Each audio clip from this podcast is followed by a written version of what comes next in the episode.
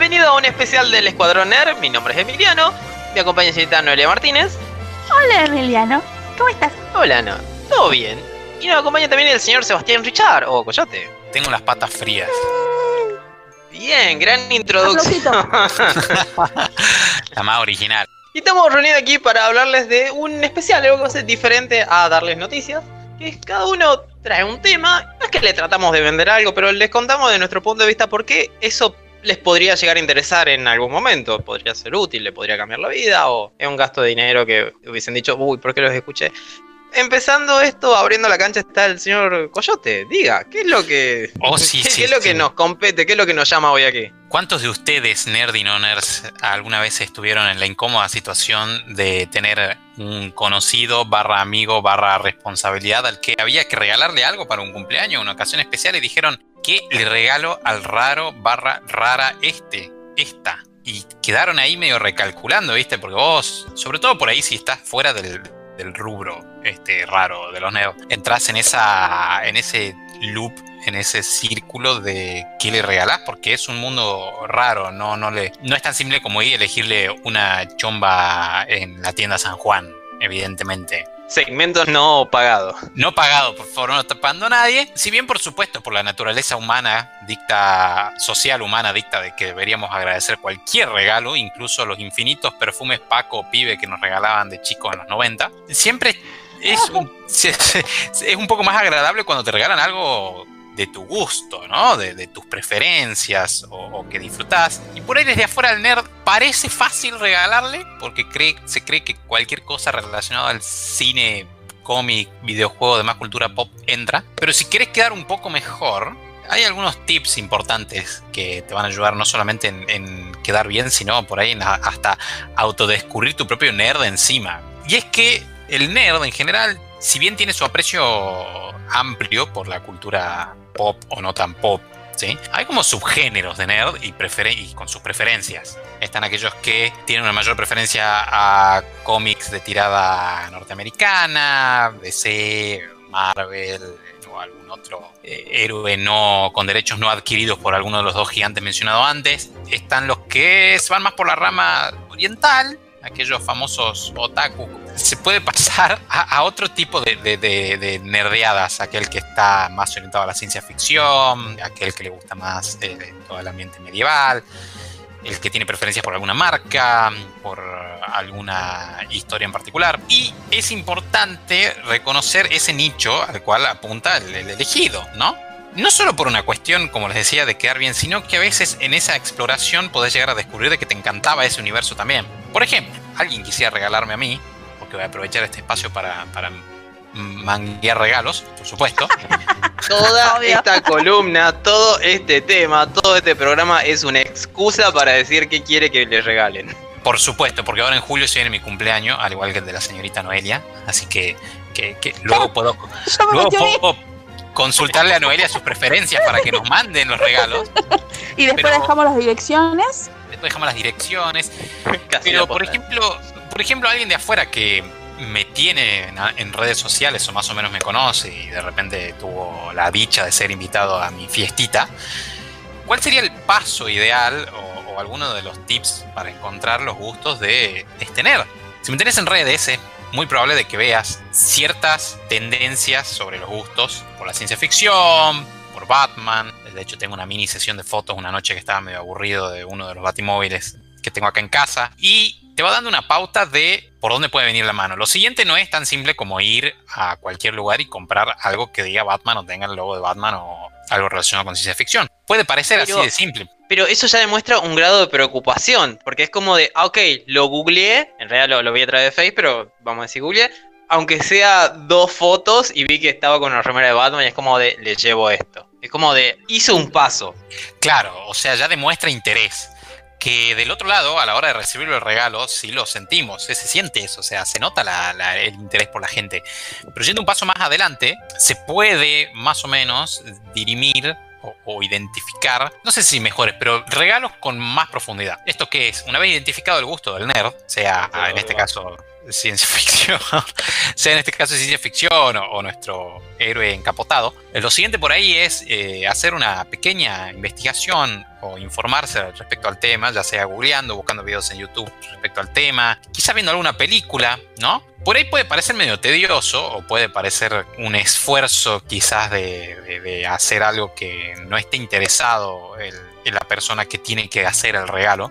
Sin embargo, en esta actividad uno puede llegar a darse cuenta que también le guste ese universo, que es vasto, ¿no? Entonces es una actividad de, dos vías, tanto para demostrar un interés por ese amigo nerd como eh, descubrir tus propios gustos si es que no estabas muy en el, ruedo. Por supuesto, todo esto parece una actividad de buscar regalo que funciona para cualquier persona. Sin embargo, va un poco más allá porque a la persona, llamémosle mundana, es eh, la, búsqueda del regalo es, es, un poco más superficial. O sea, vos sabés que a tal le puede llegar a gustar la ropa, entonces le regalás cualquier ropa, le regalás un mate, todos tenemos preferencias, pero el nerd es, un poco más, más quisquilloso, lo puedes sorprender con algún detalle, ¿me entendés? Podés caer después de haber hecho una pequeña investigación y decirle, mira, te conseguí el Batman con el traje eh, exacto de la película de Nolan que aparece con las heridas luego de luchar con, con Bane o una cuestión así darle un punto extra o caerle con algo tan sencillo como un abre, lata se llama un destapa botellas y decirle, mira, te conseguiste destapa botellas de Han Solo congelado en carbonita de episodio 5, después de la escena que le dice a Leia, la escena de intercambios con Leia que le dice te amo, lo sé, le responde Han Solo, entonces le agregas ahí un condimento de, interés. ¿entendés? Le demostrás al tipo que te interesaste por algo que por ahí no es tan difundido, ¿no? Le puede llegar a faltar eh, al común denominador de la gente esos detalles ñoños o nerd. Y le sumas un plus. Y no fue un regalo caro, ¿no? Esta pagotella, viste, no era caro, pero le demostraste ese interés y tuviste que ver un peliculón como, como episodio 5. Si es que llegaste a eso, por supuesto, podés haber googleado nada más el artículo en sí y buscar la escena en YouTube. Pero si te animaste a ver episodio 5 de Star Wars, te puedo asegurar de que mala no te va a parecer, mínimamente y podés llegar a entrar en un mundo hermoso y peligroso, ¿no? A la vez, porque encima si te llegas a volver fanático de Star Wars, te puedes gastar una torta de guita en regalos que después van a ser para vos, ¿no? Autorregalos. Pero bueno, esos son riesgos a asumir a la hora de interesarte por un regalo ñoño a, esa persona especial que tiene estos gustos eh, más especiales también, ¿no? Valga redundancia, o más eh, particulares. ¿Por qué, este, eh, me parecía interesante tocar este tema? Porque por ahí me ha pasado, y estoy seguro que le pasó más de uno, de recibir algún regalo que diga, uy, a este le gustan los cómics, una tontera así. Te regalan algo de un personaje que detestás o algo muy así nomás, o te dicen, te compré estas cosas que a vos te gustan. Y la verdad que queda feo, eh, una sensación muy de, solo te lo regalo por compromiso, pero la verdad que no me interesaba un carajo. Entonces está bueno tener este tipo de guías y entender de que, a diferencia, es más, me tocó también escuchar de, gente que cree que es más difícil regalarle a algún nerd porque está metido en este universo casi paralelo. Pero es más fácil incluso. Eh, no sé, porque ya vas metiendo dos pasos en el medio de que hay que toquear a una persona, hay que ver la peli como de... Entiendo que, es difícil. Yo estoy, promo yo estoy promoviendo el ámbito nerd una campaña de promoción total. Pero son dos pasos que puede, o sea, te puedes quedar en el primero que ya hablamos, de que ya te muestra cierto interés. Sin embargo, la idea es que por ahí aquel que no está imbuido en este mundo, le dé una oportunidad también. ¿no? Y volviendo al tema de que por ahí puede parecer difícil, eh, no es tan difícil. De hecho, identificaste uno de los gustos del, objetivo en cuestión, vas a descubrir que hay un montón de merchandising y de alternativas para regalar, pasando desde llaveros, sumamente económico, a autos a control remoto a escala unos 20 mil pesos de Mass Effect Andrómeda que está en Mercado Libre. Mi cumpleaños el 26. ya le paso el link. Ya le paso el link. El link va a quedar colgado en la descripción del video. Entonces, son pequeñas guías por ahí son interesantes tenerlo en cuenta. Ahora me gustaría saber, de parte de mis dos colegas aquí presentes, qué experiencia tuvieron con regalos que le hayan hecho, que hayan sido intentos o éxitos referido a la cultura que tanto amamos, como vos, Gavilán. Ok, yo esperaba que tiremos a Noé adelante del tren primero, pero bueno, este, respondo yo. a ver. mi, lado nerd de qué es lo que me regalaron normalmente desde, que acepté, digo, ya saben que yo voy a vivir ahora en Ciudad Gótica en mi mente. Principalmente son libros, más que nada. Es una hermosa biblioteca la que termino teniendo. Yo salí ganando ahí. Si no, un buen regalo es dámelo en dinero y yo invierto después en lo que quiera, como quiera. pues, ¿Cómo es? Eso no vale, no, no, no. No está bueno regalar plata para mí. Es que, salvo que sea tu familia. mí- La familia podés, podés garronearle. Por fuera no. mi, mi- mi modo de ver el mundo es este, los regalos son una obligación para cumplir un mandato social y ser parte del grupo, salgan de ese grupo, hagan regalos si quieren, cuando quieran, y no regalen guita, como de última, la persona que lo reciba va a saber utilizarlo en algo que quiere. Por eso pocos te quieren, Roberto. No me llamo Roberto. Pero tenés- Exacto. Nunca te conocieron tanto como para aprenderte tu nombre. Tal cual. Pero tuviste alguna mala experiencia así que te regalen algo totalmente fuera de, de órbita en el, en el rubro nerd, como que hayan intentado regalarte algo de la cultura y, y derraparon. No, la verdad que no. Tal vez el primer regalo nerd fue algo que yo no esperaba y que no lo supe valorar en el momento. Es que me empezó a gustar Harry Potter. Ah, Empecé a, a través de las pelis. Luego quise el libro y mi madre me regaló antes de la piedra filosofal, que el primer libro me regaló uno, que es el diccionario del mago o los mundos mágicos de Harry Potter, no sé, uno de esos dos, que es un, una especie de enciclopedia chiquitita sobre- que habla de Harry Potter, que es el mundo mágico, como se hace y todo lo demás, y es como de, pero yo quería el libro, yo no quería esto. Pero después cuando lo, lo leí, obviamente ahora cuando lo leo es como de, está copado porque ahora si quiero buscar algo específico de Harry que no sé que- o que no recuerdo, o que en el caso de Noé que hizo dos cafés de Harry Potter, ayudé con Claro. temas charlas, es como de ahí está exactamente dónde lo tengo que buscar. Tengo ahí la, la definición simple o la idea básica de lo que es y después me dice más o menos en qué parte del libro lo puedo encontrar. Es como de, Claro. es maravilloso ese regalo. Pero ahí es como de, yo no estaba preparado para al momento Claro. de recibirlo. bien, bien, me imagino, me imagino. ¿Y, y tenés así alguno como muy especial que vos hayas dicho, esta fue una atención que le pusieron ganas? Hay, hay varias cosas ahí. Aparte de los míos, que son siempre los mejores, digamos. Obvio que iba a hablar de los suyos. Obviamente, no, más, claro, claro. yo- En primer lugar eso. En primer lugar eso, dije, luego mi no- madre cuando me dio la vida. Ah, bien, bien, bien. Claro, qué generosa. Era re nerd ese momento. la, la cosa es esta, cuando yo te dice, yo no soy de hacer muchos regalos, pero cuando los hago, oh, por favor, hacete, hacele lugar en la biblioteca, querido, que ahí te va. Exclusivos. A ver, a ver, tirate, tirate un par. Obviamente vamos a hacer una aclaración al público. No se sientan ofendidos si su regalo queda fuera del ranking. Estamos haciendo esto al voleo. Estamos seguros que todos le regalaron algo lindo. No tan lindo A como todos los fans de míos. Emiliano le estamos diciendo que sus regalos son siempre hermosos. pero hay otros muchos más. Y otras bueno, muchas eh, que son los de esta lista.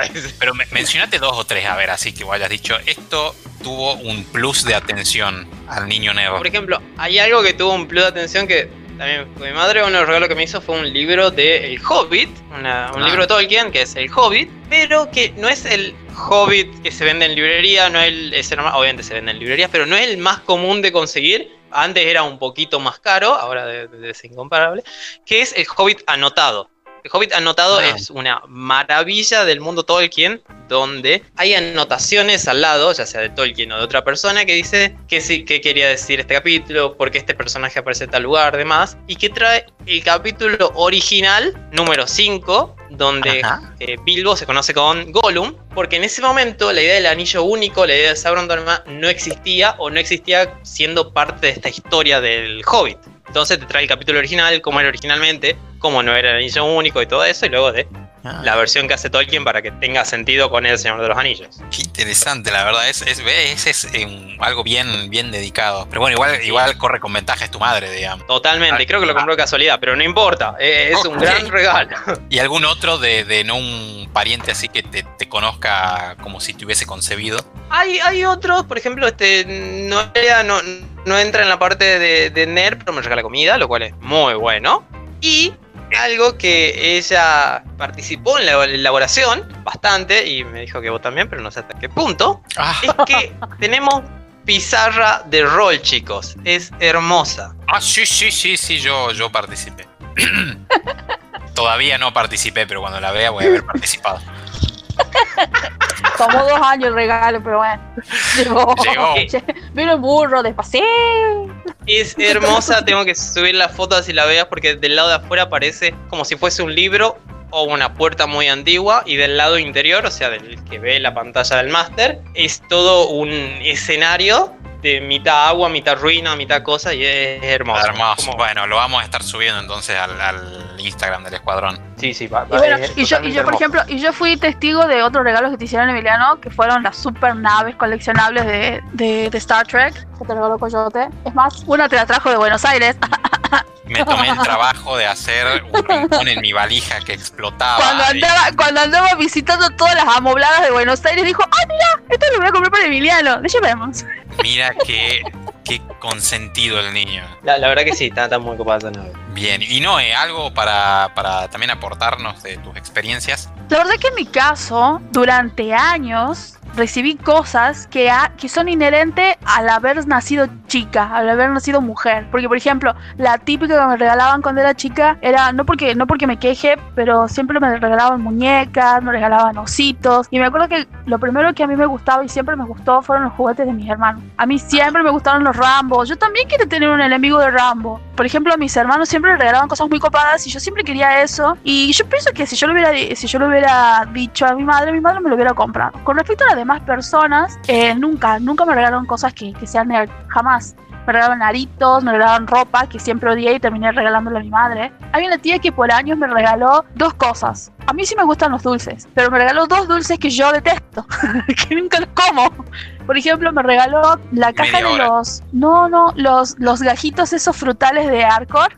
Ay, a mí sí me gustan. ¿A vos te gustan? Bueno, a mí nunca me gustaron. A mi abuela también. Años, años de años me regalaron eso y la caja entera de bombones Capsha. Ah, también me gusta. Yo no como eso, porque el captcha es dulce de leche y yo no como dulce de leche. Y el otro es esa gelatina que la única tal vez que pueda comer son los, son los rojos, que son los de frambuesa. Los demás, yo se lo así como me lo daban, yo a mi hermano Fabricio le entregaba los bombones captcha y a mi hermano, y a Ramiro le digo, ¿vos querés esto? Bueno, yo a mi otro hermano le entregaba los cosos un año. La que más me regalaba cosas nerd es mi tía Carolina. Siempre me regalaba lapiceras o cada novedad que salía así con respecto a, a las cosas de, de librería porque hay algunos nerds que nos encanta comprar cosas de librería.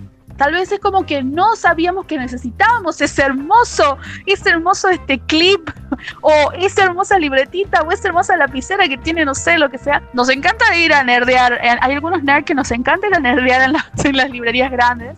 Tomen nota la gente de las librerías, aceptamos sponsor, sponsorship de ustedes. Totalmente. Y por ejemplo, me vivían regalando eh, gomas. Tengo una colección de gomas con formitas. Amo esas banderas. Tengo lapiceras, resaltadores. Tengo resaltadores en forma de helados, por ejemplo. Pero de ahí nadie más. El me regaló un. Es un, es un sacapunta. Que es el. ¿Viste el puente de las torres de Londres? Ah, sí. Es un sacapuntas y es todo de metal. ¡Es genial! y también creo que me regaló. Y encima me dice, ¿sabes qué? Te lo voy a regalar. Lo compré pensando para mí. Después dije, no, bueno, se lo voy a dar a Noelia. y me regaló un caleidoscopio. Es genial. Ah. Es muy copado. Es muy genial. Después la otra cosa nerd fue que la Noe de Salta, Coyote y Emiliano me regalaron para mi cumpleaños un hermoso llavero de, de Superman Funko. Yes. Que está en su caja, nunca, nunca salió de la caja. es más, salió, lo vi, lo volví a guardar y me regalaron, que es para poner en la puerta, un cascabel en donde está Totoro de Studio ah. Ghibli. Y es como muy hermoso. Esas son las cosas que yo encima las tengo en total y alto aprecio porque son cosas nerd que yo amo. Bueno, esos son tips interesantes que todos tienen que tener en cuenta. Y recordarles a todos que puede parecer difícil, pero no es tan difícil y hasta se pueden terminar enganchando buscando regalos nerd. Y Coyote, ¿cuáles son tus mejores y peores regalos relacionados al mundo nerd? Y bueno, alguien que corre con mucha ventaja, tanto por conocerme como de poder adquisitivo, es mi hermana, que hace apenas dos años me regaló la Xbox, sin ir más lejos, digamos, la Xbox One S. Cerramos acá la copa, hay una ganadora. sí, sí, bueno, siempre fue de hacerme regalos así muy bestiales, eh, pero no solo por la cuestión monetaria o material en sí el regalo, sino porque siempre fueron regalos muy orientados a, lo que yo amo, a lo que disfruto. Pero bueno, la verdad que corre con, esa ventaja gigante que es mi hermana, que siempre la, tuve encima mío preocupada por, por mi felicidad.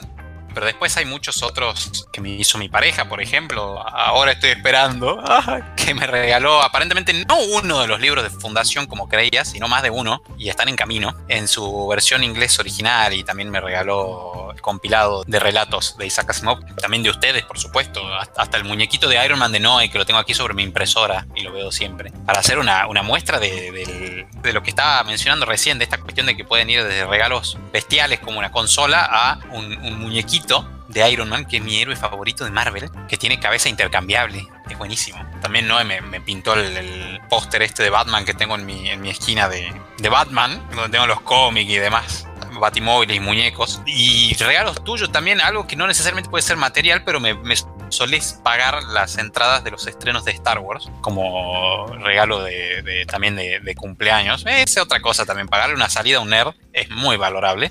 A veces sale bien y a veces sale como ah, episodio 9. Sí, bueno, lamentablemente. Bueno, pero eso ya no depende de nosotros, eso depende de los, de los que lo hicieron. El regalo y la actitud fueron más que valorables y más que memorables, lo tengo presente. Y regalos del otro lado, malos, no sé, la verdad. Ahora sí, presente, presente no los tengo. Un pariente me regaló una vuelta una toalla de River que decía gracias con S. La toalla todavía existe, pero no la uso. Los que me conocen saben de que tengo como un aprecio por la ortografía. Y Mi trasero no se seca con faltas ortográficas. Claro, entonces ahí, está la toalla. Queda revuelto. Así que yo creo que ese debe estar entre los peorcitos que se me vienen a la cabeza ahora. Fuera de eso, como les digo, no, no tengo, ahora mismo no se me viene a la cabeza eh, otro más desastre. Pero bueno, son algunos ejemplos de, atención que se le puede dar a este nerd a quien regalarle algo y mencionamos regalos variados desde cosas muy económicas, actitudes artesanales como el dibujo que me hizo Noé, a otros que no son material en sí, sino una salida, y otros ya en, otras dimensiones materiales como la consola o colecciones de libros, por ahí que sabemos que hay colecciones de libros que pueden llegar a ser muy costosas, entre otros regalos.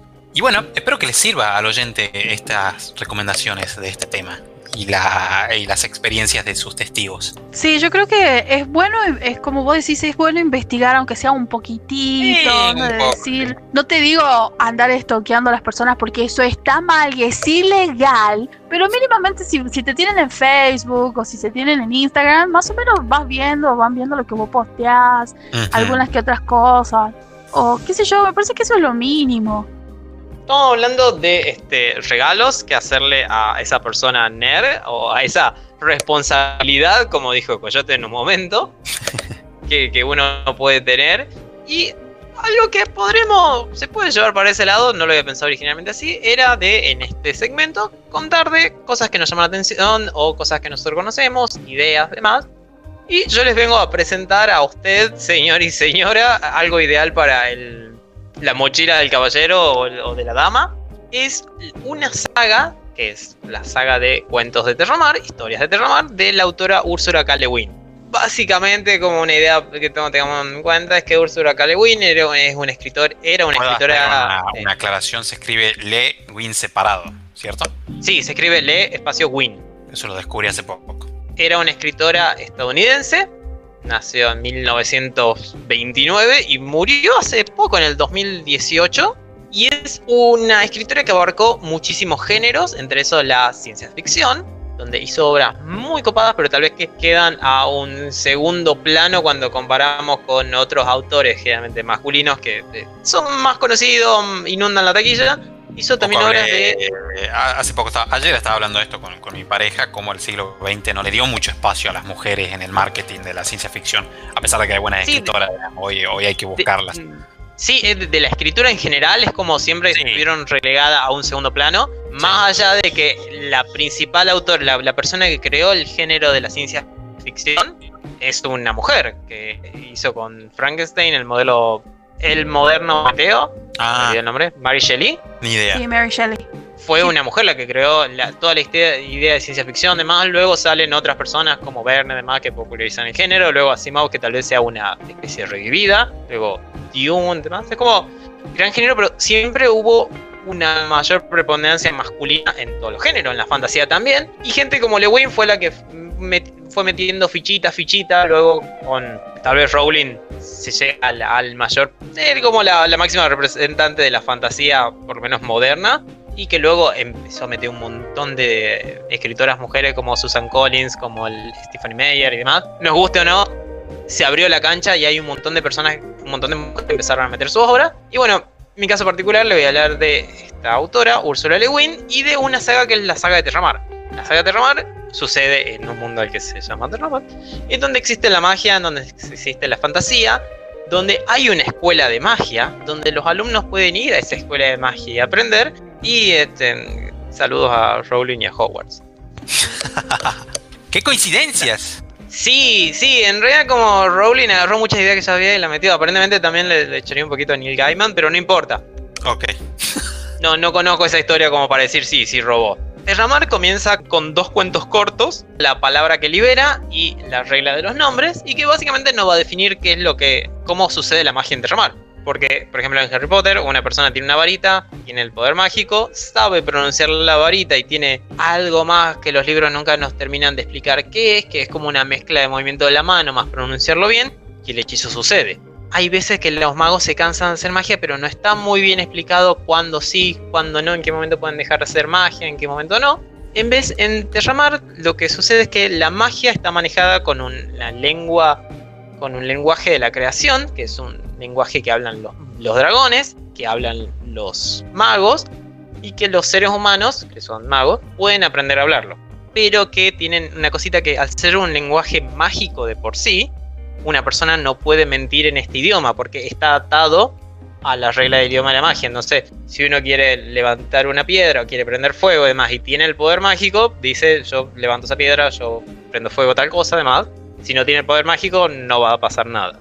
Inclusive el tema de hablar es como la, magia está muy relacionada a eso de la palabra, del poder de la palabra. Otra cosa particular de esto es que en el cuento, la regla de los nombres, cada palabra que nosotros conocemos, cada objeto que nosotros conocemos, cada persona, tiene un nombre secreto, un nombre creado al inicio de todo, que es como una gran canción, como si toda la existencia de la humanidad en este mundo se diese por como un discurso o una canción o una palabra gigantesca mencionada parte por parte. Entonces, al inicio de esta gran palabra, de esta, de esta como gran narración, aparece el agua, aparece la tierra, va apareciendo la vida, van apareciendo personas. Entonces, en un momento de esta palabra, de esta gran palabra que va mencionando, por ejemplo, dicen coyote y coyote aparece y, tiene esencia. Dicen Noelia, aparece Noelia y tiene esencia. Semillano y funciona lo mismo. Es como cada una de estas cosas va teniendo así. Entonces, cada persona tiene su verdadero nombre, que es el nombre que se le dio al momento de la creación, que es el nombre de alguna manera que lo ata a un destino, aunque cada uno de ellos puede elegir lo que quiera, pero está como atado a cierta cosa, el tal nombre termina siendo siempre secreto porque si un mago conoce el nombre de otra persona, tiene poder sobre ellos. Ellos creen de que conocer el nombre de algo es tener poder sobre ese algo.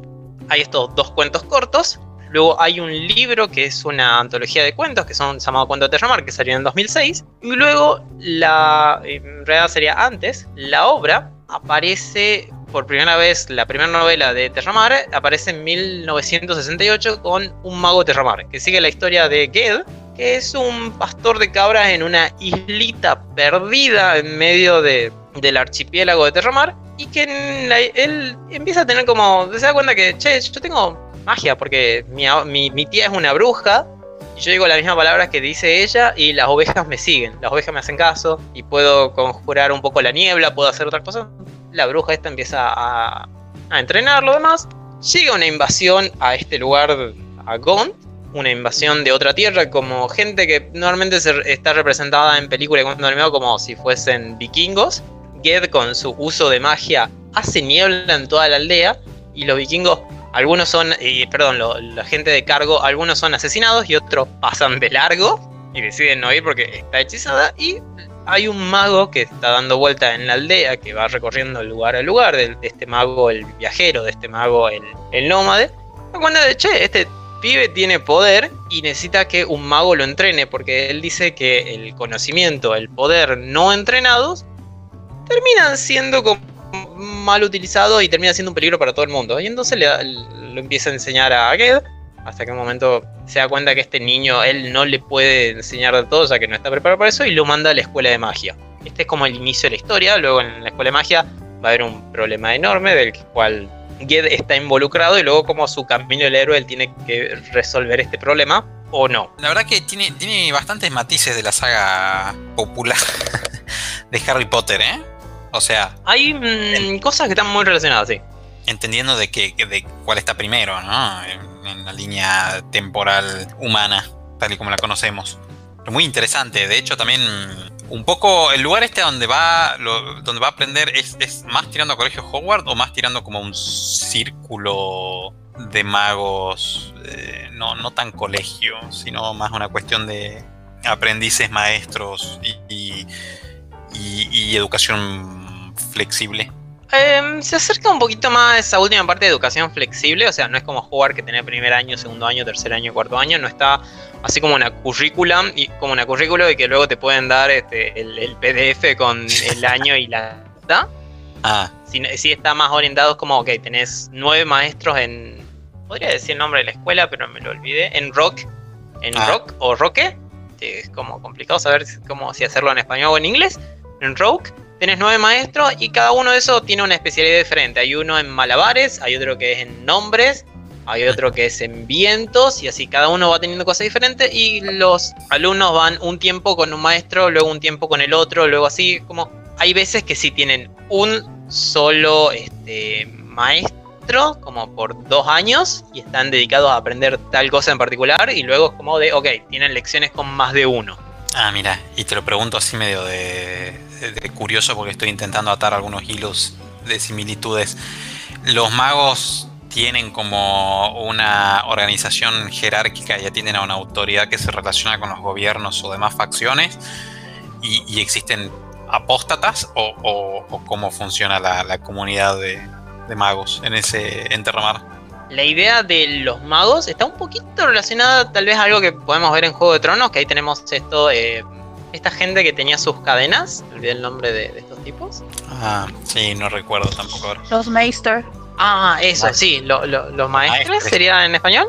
Sí, Sí. Lo, estar un poquito, hay una similitud en eso de que es que cada al- reino, cada corte puede pedir un mago y un mago les es enviado para que ah, parecía a la Ayude bruja, con- a la bruja en The Witcher también en la serie de sí tiene, tiene mucho de eso, que ayude con el tema cosecha, que ayude con el tema de, no sé, tenemos un dragón malo en el fondo, ayuda. Es como de puede ir, vivir en aldea, recibe algún pago. Puede haber magos también en aldea, no necesariamente en una super, en un super reino. Como hay magos que se contentan con poco y magos que van con todo. Y después, bueno, hay magos que son errantes que van por donde quieren. Y dentro de los propios magos, sí, hay estos nueve magos y hay un archimago que vendría, el archimago vendría a ser como el, ok, me parece que este año de- tenemos que dedicarnos más a esta área del planeta, o a aquella otra, o metamos un poquito más inclusión acá, y es como, tienen esa cosa, también deciden quiénes son los, los alumnos que entran o no a Rogue, y algo muy particular de esto es que las mujeres están relegadas al lado de las brujas, y no de los magos, porque consideran que la magia de mujer es una magia muy dañina, muy peligrosa y no tan poderosa, irónicamente, como la del hombre. Entonces está considerada como un arte mala o baja. Esta autora, algo que estuvimos hablando hace poco, que creo que vos hablaste más con Noé que conmigo, es muy consciente de que ella desde muy chica era feminista. Y es como de, ok, te voy a construir este mundo donde los poderes, donde los varones tal vez tienen los poderes, pero te voy a hacer un, un- todo un contexto, un trastorno que se va viviendo a través de las historias, de por qué las mujeres de alguna manera están relegadas, de si esto es celos de parte de celos y miedo de parte de los varones o está relacionado a algo más. Hay toda un como una gran exploración de- del mundo y no es solamente una historia de magia donde sí, bueno, tenés dragones, tenés magos, demás, es como de, che, este, este mundo es, podría suceder o podría haber sucedido y Ey. te vamos a mostrar el por qué. E intentando un poco contentar al público del siglo XX. Y al inicio, sin duda, el público estaba re contento de. Ah. Perdón, de- del siglo. Sí, del siglo XX estaba re contento de. No, sí, los varones poder, demás, sí. A partir del cuarto libro es una sola cosa de. Ah, con razón pasó esto en el primero y en el segundo. Mirá vos. Y es como de. Ah, ok, viví engañado. O, o más que viví engañado, caí en el juego de este. Una jugada maestra. Sí, no, totalmente. Qué interesante. Mira, bueno, en algún momento quizás te los pido los libros. eh, evidentemente va a ser después de que me vuelva a leer todo Asimov ahora en inglés. eh, que parece que tengo para rato. Sobre todo porque el resto de mi lectura está enfocada en la académica, pero, pero te voy a pedir esos libros. Sí, es una saga que vale totalmente la pena. Eh, creo que es mi saga, en realidad saga favorita es la, la de Sherlock Holmes, pero el libro favorito es Un Mago de Terramar, el que da inicio a toda la historia esta. Mm, Y la verdad que es increíble. Para mí vale totalmente la pena. interesantísimo, buenísimo. Así que bueno, esto es Terramar de parte de Ursula Le Guin. Lo puede conseguir como Un Mago de Terramar, Cuentos de Terramar o Historia de Terramar. Eh, Úrsula ganó el premio Hugo, el mismo premio que ganó el señor, este, Asimov. eh, el señor Asimov, así que ella fue galardonada también. Y en el último tiempo de su vida estuvo carteándose con la señora Liliana Bodoc, porque admiraba mucho y Ah, había ¿sí? tenido la oportunidad de leer los libros de Bodoc. Así que eso es un- una cosa muy- la- Creo que ella iba, lo iba a transcribir o estaba en el proceso de, ok, ¿quién lo va a traducir a inglés a todo esto? Y tal vez en algún momento meter para hagamos película. Y, y- un, orgullo, Noé, un orgullo local, Liliana. Sí, totalmente. Eh, y al poquito tiempo que falleció Ursula Le Guin, falleció Liliana también. Claro, Liliana falleció el año pasado, ¿no? Parece que ¿Me sí. Ah, 2018, mira, febrero. Y la señora Liliana Bodoc era una, fue una gran, gran amiga de, de- del señor Batik. que nosotros conocemos, el señor Batik, que le causó mucho, mucho dolor después de lo que falleció. Él le costó hacer un montón de cosas, que él contó en la charla, que en la última charla que tuvimos chance de escucharlo cuando hizo la presentación en la en el mercado medieval de Salta. Sí, hace tenía un año atrás. proyectos eh, pendientes con Liliana. Sí, que, que habían estado conversando y que fue muy, que es algo que a él todavía le costaba entender de que, que había sucedido. Así que bueno, de alguna forma, indirectamente, según el 6 grado de separación, estamos relativamente, estuvo, estuvimos muy cerca de Ursula Le Guin también, y de Liliana Bodoc. Es más, Emiliano estuvo tan cerca de Liliana Bodoc que Liliana le dijo que él era, eh, él era como un personaje que ella, que ella había escrito y que se parecía mucho como ella lo imaginaba. Contanos esa anécdota, Google. Gabriela, por favor. Bueno, yo empecé a leer Botok en noveno año porque nos dijeron, tienen que leer esto y no me gustaba. Después sí, después descubrí que, que me gustaba y muchísimo. Y ya vino a los mayos literarios que se hacían acá, que este año no sé si se hizo por el tema pandemia. Y vino creo que tres años seguidos y unos años es como de, se ve mi librito, hola, ¿cómo está? Me lo, me lo firma. Yo no creía en usted, pero ahora descubrí que la amo literariamente. y ella escribía como, ah, tenés la mirada de Tungur, que es uno de los personajes que está ahí. Como de, oh, gracias. Igual le voy a comprar el próximo libro, no se preocupe. Igual le iba a comprar, no hacía falta. Este, ¿no? No, y, pero, y en pero esa... una persona muy agradable, era una persona muy agradable, Lewe- eh, Bodok, perdón, cuando estaba ahí porque te hablaba, te, te contaba cosas, había gente que iba, le preguntaba, había chiquitos de 5 años que, pero tal personaje, tal cosa, y ella se metía y es como de, sí, Mirá. era, era totalmente una nerd. Mira, bueno, más o menos así es el señor Leo Batik, también nunca lo vi de mala onda en público. No, Eh, es más, esa vez que esa vez que le firmaron los libros de Emiliano y cuando yo fui con él y nosotros habíamos llegado en el horario que supuestamente iba a comenzar la charla, pero ya estaba extremadamente lleno todo, el Oreste Caviglia, las salas de abajo estaban Entonces, eh, había muchísima gente afuera y le avisaron a Úrsula que había mucha gente afuera, a, a dale con Úrsula, a Liliana y, le, y la gente le, le hizo que saquen mesas, abrieron las puertas organizaron a la gente y ella siguió atendiendo y firmando afuera, más allá Bien. que lo estuvo haciendo adentro, porque sabía que había gente afuera, así que ella hizo que, que, que abran, los atendió a todos, en fin. Y Noé nos viene con algo parecido del género literario, pero más enfocado en una novela gráfica. Sí, Sí. lo que yo les traigo, No, más allá de más allá de la cuestión comercial y todo eso, es algo que, que- que nosotros como nerd es un regalo que apreciamos mucho. Yo creo que si hablamos de, de cuál sería el génesis de- del cómic, sí o sí tenemos que hablar de lo que, eh, para, para lo que es el cómic súper pochoclero, o el cómic que todo el mundo hablaba de él, y súper, súper famoso, es del señor Superman, este, que es uno de los, es el, es el, el superhéroe por antonomasia. Todos sabemos que Superman tiene, como muchísimos otros superhéroes, tiene diferentes historias, algunas son autoconclusivas, otras son una serie que desencadenaron otras cosas que vienen después, y depende qué escritor y qué artista los tomen, cuentan diferentes historias acerca de nuestro, o por lo menos de mi superhéroe favorito, que yo, yo adoro Superman. Este año, el 25 de febrero de este año, se lanzó una película llamada The Red Sun o El Hijo Rojo, que es una animación de DC y obviamente de Warner, nosotros sabemos que de manera casi indiscutida las animaciones de DC con Warner son casi todas muy buenas, son muy raras las que no sean, no sean copadas.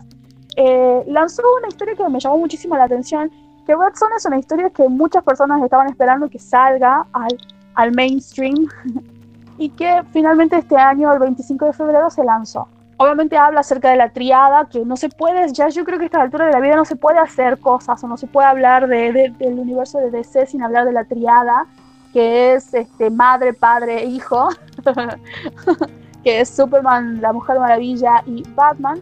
Pero esta historia está basada y está totalmente focalizada en lo que sucede con el señor, el señor más querido de todo el mundo. The Red Son es una historia creada, fue creada y escrita por el señor Mark Miller. Mark Miller es el creador de Kingsman, Wanted, Kick-Ass, que son como las cosas este, que, muy conocidas de, de, él en cuestión de cómics. Muy interesantes, muy copadas. Y el señor este, que es británico tiene ideas muy interesantes. Eh, yo creo que a, diferencia de, de, muchos norteamericanos, los ingleses tienen como cierta... Eh, al ser ingleses, quiero creer, al ser este, extranjeros, tienen una visión para hacer cierto, para tomar ciertos personajes o ciertas ideas de personajes y, más que nada relacionado al, al, imaginario norteamericano y los toman y hacen diferentes historias, muchas de las cuales son muy copadas. Sí, bueno, sabemos, sabemos que el, norteamericano tiene como una pasión por Murica muy fuerte, le cuesta por ahí claro, no, para escribir algo o ponerse claro que no pueden no puede no pueden no verlo como lo bueno que es. Es más este ustedes vieron todo el quilombo que se armó cuando dijeron de que Capitán América era de Hydra y todo lo que sucedió fue como cómo explicamos la gente estaba tan enojada que iba a quemar más o menos los ejemplares y después dijeron no no no vamos a hacer como que esto pasó bueno en el caso este y yo creo que también porque DC tiene como mucha más flexibilidad, eh, así como flexibilidad o son más flexibles en la cuestión de muchos personajes y cómo algunos toman y hacen historias autoconclusivas y miniseries, que creo que también da lugar a hacer ese tipo de cosas. El señor Mark Miller sacó en el 2003 una miniserie que contó con tres partes. Esta miniserie se llamó The Red Sun. Cada uno de estos hablaba acerca de cómo era o qué es lo que hubiera sucedido si, si Superman no hubiera caído en Kansas, en Smallville, si no hubiera caído en un pequeño pueblo en Ucrania, pero de la Rusia de la URSS, la Rusia comunista. El primer, el primer libro se llamó The Red Sun Rising, en la cual cuenta toda esta idea de lo que está sucediendo, cómo es que nuestro amado y queridísimo héroe de capa roja, el, el, el Ultimate Boy Scout, el, el, tipo más topado y buenachón del universo, eh, cayó en una pequeña, en una pequeña, en un pequeño poblado en Ucrania, fue criado, pero no fue criado de la manera que nosotros consideramos, porque al descubrir que él tenía superpoderes, los padres que los estaban creando los, los, lo entregan a ese momento al gobierno. Nosotros sabemos que dentro de... Eh, obviamente juega también con la historia, con la historia de lo que fue la Guerra Fría y cómo era el enfrentamiento entre Estados Unidos y este enorme, este enorme bestia que era la Rusia comunista. Pero hay una cosa muy interesante en este, en este mundo. Lex Luthor es el hombre más inteligente y él es el contraparte de este Superman ruso en Estados Unidos. Durante muchísimo tiempo, en esta primera parte, que es de Red, Sun Rising, se ubica en, 1950. Nos, nos sitúa con un Lex Luthor que es el más inteligente y el que está ayudando al gobierno de los Estados Unidos. no está, no está, perdón, te hago acá una salva. Seguramente lo decís más adelante, pero quería meter la cuchara un poquitito. Lex Luthor no está mostrado, o sea, necesariamente como un villano, sino una contraparte del, del otro hemisferio del capitalismo, digamos, pero no, no, no, no, necesariamente un villano. No, no es un villano acá. No, no, no, no es un villano acá. Es más, yo creo que eh, la idea de villano acá está bastante diluida porque como conversaba con Emiliano... Sí, es, un choque eh, todo el tiempo de, de, claro, cada, por ejemplo, pero no de bien y mal, digamos. Claro, porque por ejemplo los rojos o todos los, los, los soviéticos sabían que el mal era Estados Unidos y Estados Unidos viceversa con los rojos y así. Pero en este caso, Lex Luthor es el tipo que nosotros sabemos que es, más allá del villano también, este, el, como, como, Superman es el, es el héroe por antonomasia, lo es este, el villano Lex. Pero en este caso, Lex es el científico que está tratando de ver cómo hacer para mejorar la, la infraestructura de la, de la ciencia y de, lo, y de lo militar de Estados Unidos. Stalin está muerto porque fue asesinado por su hijo ilegítimo y cuando esto sucede, eh, Yo creo que el, camino de, del Superman rojo toma lo que él consideraba que era lo mejor, que era seguir peleando por, la, por el idealismo de ese gobierno comunista. La esposa del ex Luthor en esta realidad es Lois Lane, que también sigue siendo una aguerrida y muy copada periodista. Sí llega a conocerlo a Superman, pero no como nosotros este, lo, conocemos en la historia, nosotros sabemos qué sucede. La Mujer Maravilla es una diplomática que viene de, de Mesquira y se convierte eh, como una suerte de attaché diplomático. Pero, ¿qué pasa? Se enamora de este Superman la Mujer Maravilla se convierte en la pareja de Superman cuando, cuando ve a Superman y cuando ve este mundo y lo que Superman le plantea de esta, de esta utopía del mundo comunista. Pero por supuesto todos sabemos que no, las cosas no son así. La, la, Lana Lang del universo de, este Superman rojo está muerta de hambre y le muestra a él a, Superman que muchas de las cosas por las que él pelea no están así, y hay que hay gente que se está muriendo de hambre y hay, y hay desigualdades que él trata de enmendar eventualmente. La segunda parte de esta, de esta miniserie se llama The Red Sun Ascendant, que es cuando Superman, que esto sucede en 1970, eh, Luthor tiene diferentes ideas, este, trata de hacer diferentes cosas y llevar a cabo diferentes cosas que no están, no llegan a llegar a, a completarse o muchas de ellas fallan. Los, hay muchos países que se unen a esta URSS masiva. Los últimos dos países que no se unen es Estados Unidos y Chile. Eso es bastante copado. Es raro eh, lo de Chile. Es muy raro lo de Chile, sí. Lois Lane se convierte en la directora del diario El Planeta. Brainiac emerge en Stalingrado.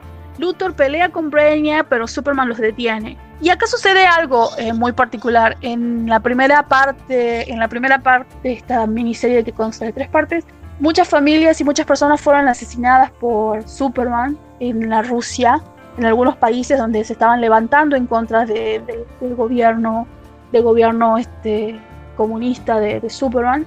Y muchas de esas personas fallecen. Entre tanto, fallecen los padres de Bruno, de Bruno Díaz, de Bruce Wayne lo cual hace que este, este Bruno Díaz, este, este personaje que nosotros conocemos que es Batman, crea y se crece este, en este grupo que tratan de, tirar el gobierno abajo. Y bueno, y aparece un Batman, aparece un Batman, un Batman, ese Batman va creciendo a través del tiempo. Eh, ya él siendo adulto, este Batman es el líder de un, eh, de un grupo de anarquistas muy importante Luthor ayuda a este Batman para poder derrotar o para tener una chance de derrotar a Superman, lo cual es imposible porque mientras estaba Superman luchando con Batman, la Mujer Maravilla eh, interviene y Superman logra matarlo a Batman. Acá este, la, la diferencia, por ejemplo, con el caso de Batman o Lana, es que estos personajes también pertenecen a esta este, como Unión Soviética, ¿no? No son americanos. Sí, sí, sí, no son norteamericanos. Todos ellos son parte de la, del gobierno rojo.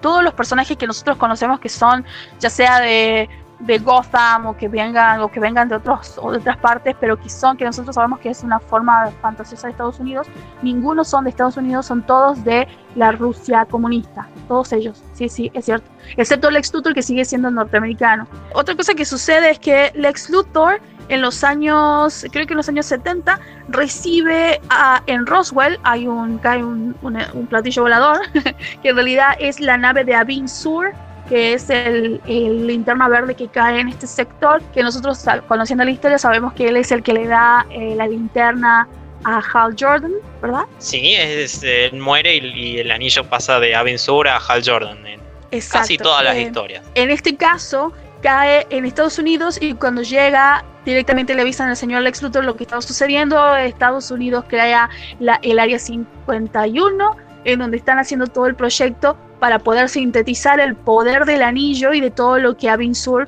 trae con él que eso queda en manos del ex Luthor, lo cual me parece una idea muy interesante y también muy peligrosa. Y otra cosa muy importante sucede en este Red Son Ascendant de 1970 es que el señor Superman crea la fortaleza de la... En esta segunda parte de esta miniserie, el casi no sé si al final, pero una cosa que sucede muy importante en The Red Son Ascendant de 1970 es que el señor Superman crea la fortaleza de la soledad, The Fortress of Solitude, lo más famoso de junto con toda la el mitos del señor Superman, pero lo crea en Siberia, así que básicamente Siberia le pertenece a Superman. Ya para el final, ya para el final de esta historia se sitúa en los años 2000. Pasó mucho tiempo de, todo de toda esta de toda esta realidad. Se puede decir que eh, la URSS llegó a vivir hasta los entrados los años 2000, pero gracias a la fuerza de Superman. En algún momento eh, la Mujer Maravilla se da cuenta se da cuenta que toda esta idea de, lo que tenía, de, esta utopía que ella tenía con, Superman es una mentira, porque inclusive aún Superman viendo que las cosas no estaban haciéndose como debían hacer y todo lo que él bregaba como que era lo bueno para las personas era verdaderamente una mentira, ella se vuelve a Temesquira y lo deja a Superman solo. En, este momento de, en estos momentos de esta historia, en los años 2000, hay una guerra civil en Estados Unidos que está influenciada por la URSS hay una realidad. Cuando, eh, cuando Luthor y Superman se enfrentan a Brainiac, Brainiac se convierte en, la, en parte de la inteligencia artificial que controla Superman. Durante muchísimo tiempo Brainiac lo que hizo es colectar data acerca de, lo que Superman estaba realizando y él empezó a hacer una suerte de mediciones y empezó a ver que lo que, decía Superman era muy, era muy necesario. El hecho de dominar a las personas, dominar a los pueblos, decir a los pueblos qué hacer era la mejor forma para mantener una mejor humanidad, según Brainiac. Superman era como que estaba en, lograba hacer lo que él quería, pero Brainiac seguía presionando, presionando, presionando. Eh, le sugiere que invadan Estados Unidos y Superman dijo que no. A pesar de que podía hacerlo, Superman decía que no. El Luthor estaba creando como una suerte de robot con mucha tecnología, que es el, el robot que él siempre se hace, que era como un exoesqueleto para poder enfrentarse a Superman.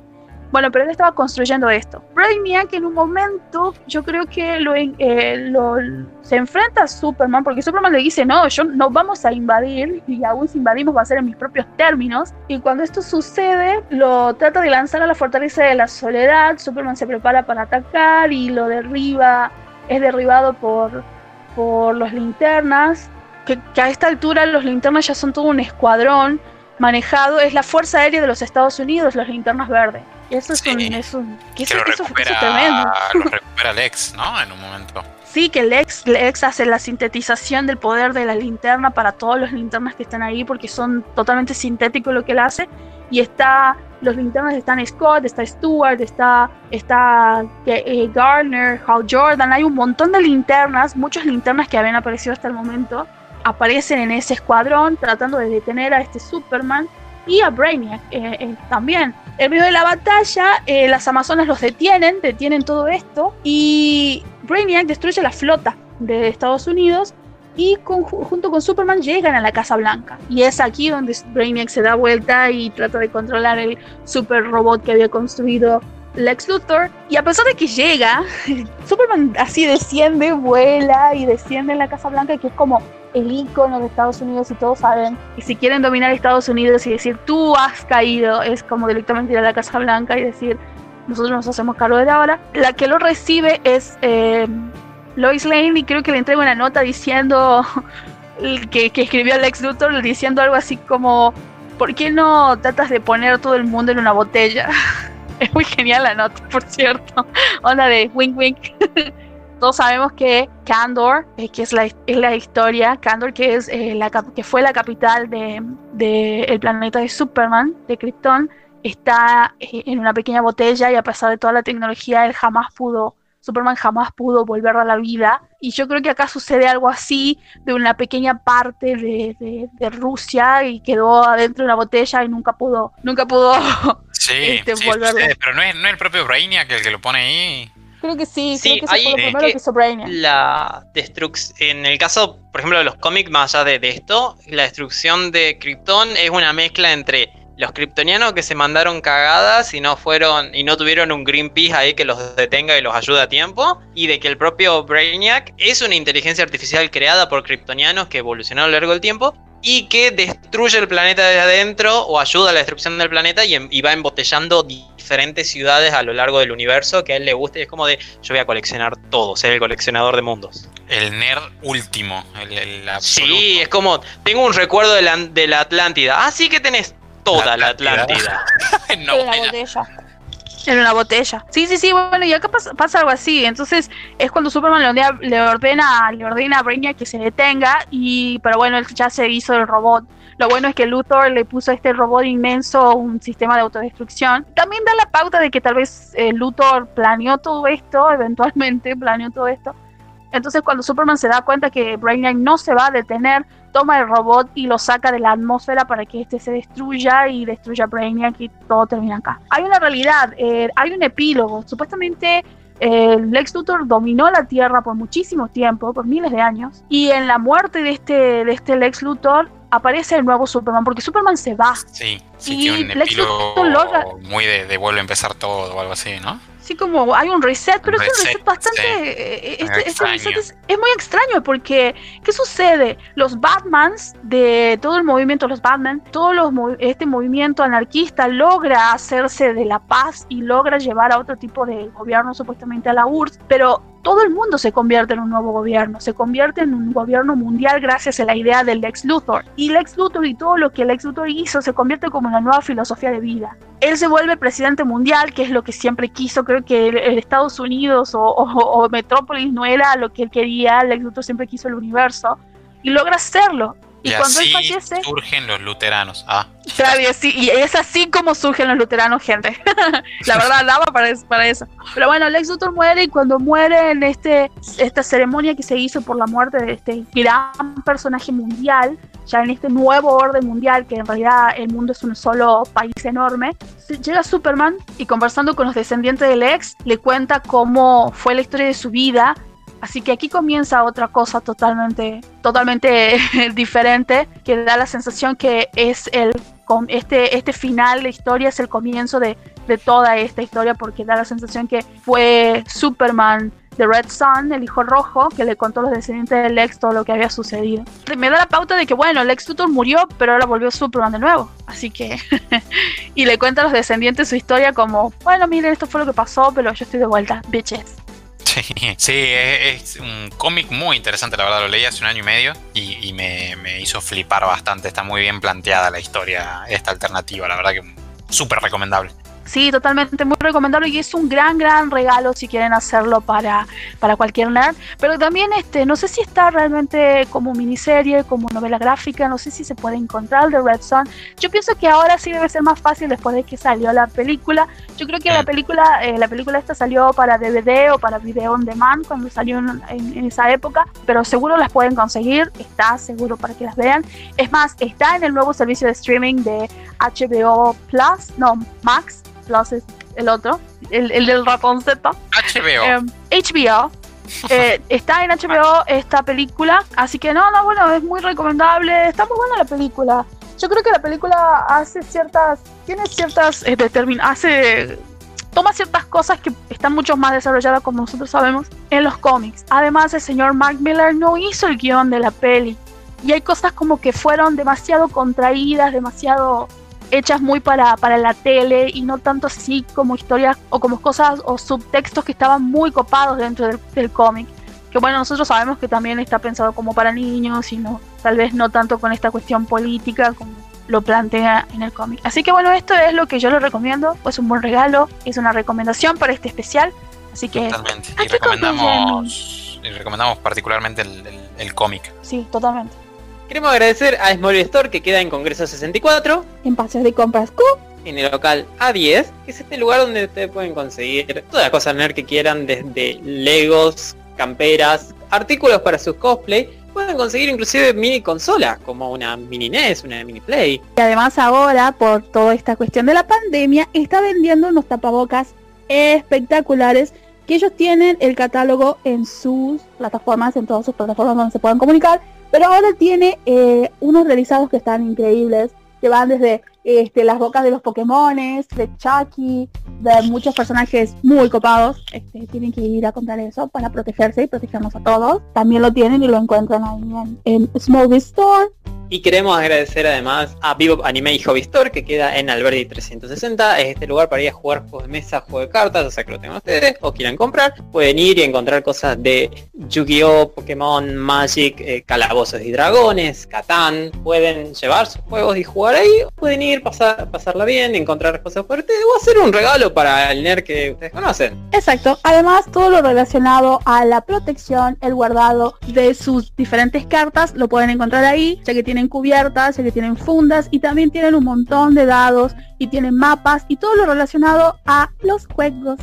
Nuestras redes sociales, recordamos, son el Escuadrón Nerd tanto en Facebook como YouTube, como Spotify, como Anchor y cualquier otro lado, salvo en Instagram. En Instagram somos el escuadronnerd.pr.